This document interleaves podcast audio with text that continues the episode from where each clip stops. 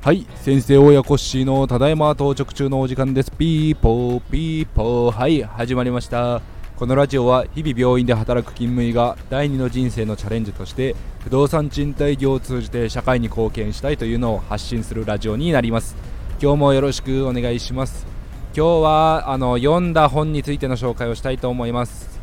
えーと、人生は人生を楽しんでるかいというような本があってですねロシアのゲオルスキーさんというですね、えーと、軍人さんのシステマという、えーと、ロシアのその、えー、とシステムに基づいたそのですね人生の生き抜き方について紹介された本になります。でこれが Amazon の Audible オーディオブックで、えー、と出版されていますのでそれをちょっと聞いた話を紹介したいと思います、えー、と人生を生きていく中でえーと、楽しんで生きるための指令というですねいくつかの十何個の事柄が出てきて、えー、こういうことに意識をして目を向けて生きていくと人生楽しいよというふうなことが書いてあります。でこの本の、えー、聞きやすいポイントがですね物語形式にはなってるんですけども、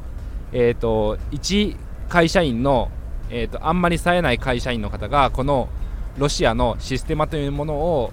えー、知って導入していく中で自分の会社の中での在り方が変わったり、えーとま、人生が変化していくっていう風なお話なのですごくすんなり聞き入ることができます。なのでリフォーム中とか通勤中本当にですねこれ聞いてるとおおこれ今日から取り入れてみようということでなかなかですね面白い本になっております。その中でいくつか参考になったことを紹介したいと思います。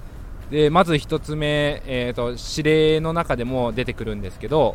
えーと、最悪の事態を想定しなさいと。よく、まあ、こういうことは言われるんですけどあの不動産の賃貸業不動産投資においても、えーと、空室率は何パーセント計算しなさいとか、えー、と経費はこんだけかかると想定しておきなさいとかいろいろあるかと思うんですけども最悪な事態あとですねまあ、鉄筋コンクリートの RC のものの築フルを買ってしまうと配管が、まあ、爆裂とか配管のトラブルとかあった時に大事だよとかいう話もあるかと思うんですけどそういう事態は想定しておきなさいと。でも実際具体的なことっていうのはなかなか、えーと、思い浮かべることができないと思います。例えば配管のトラブルがあった時に最初はえーとまあ、水が漏れてたら止めないといけないので元栓を止めてその後業者さん呼んで対応するとかいろいろあるかと思いますけどもそういう具体的なところってやっぱり経験したことも見たこともないことだとあるあくまで机上の空論みたいなところというかあの想像すらできない事柄っていうのは結構あるかと思うんですけどもいざそういうことがあった時にじゃあどうしようかっていうイメトレだけでもしておくというのが大事という紹介でした。あの最悪な事態すら、えーと考えていなかった時になかなか思考が、あのー、止まってしまってですね頭が真っ白で、えーと、何も身動きが取れないという場がとっさの判断を委ねられるような状況だった場合にとても困りますので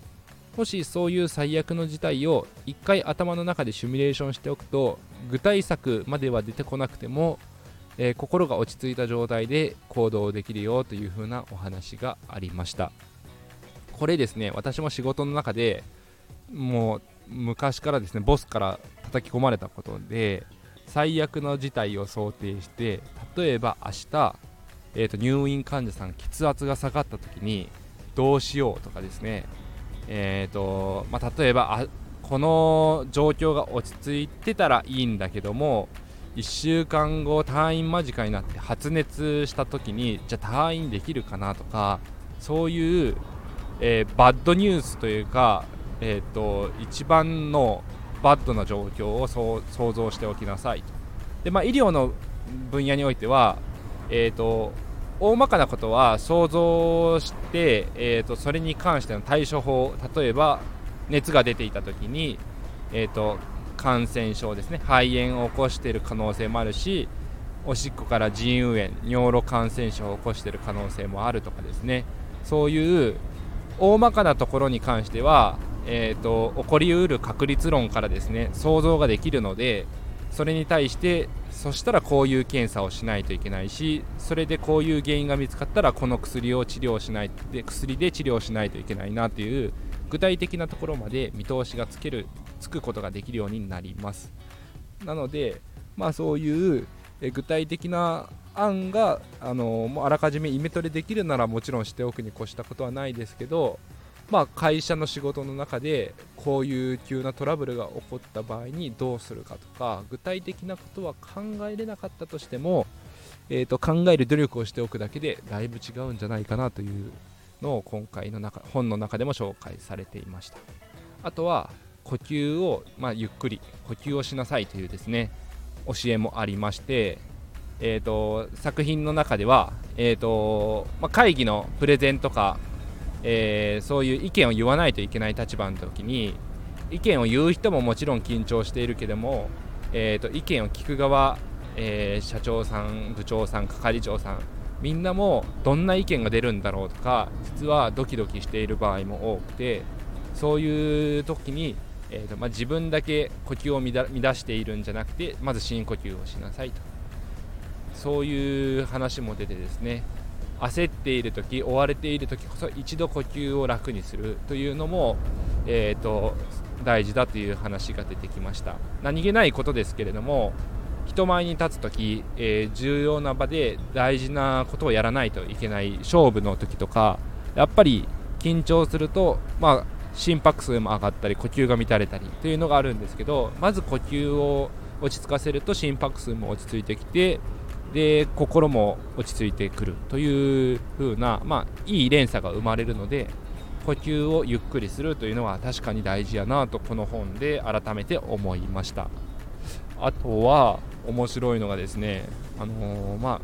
目線をずらしなさいと。特に人と話をするときとか、まあ、面接のテクニックとかでもありますけども人と目を目と目を向いて話すっていうのはえーと、簡単なようで実は体力を消耗することが確かに多いです。私も仕事柄バッドニュースを本人さんやご家族さんに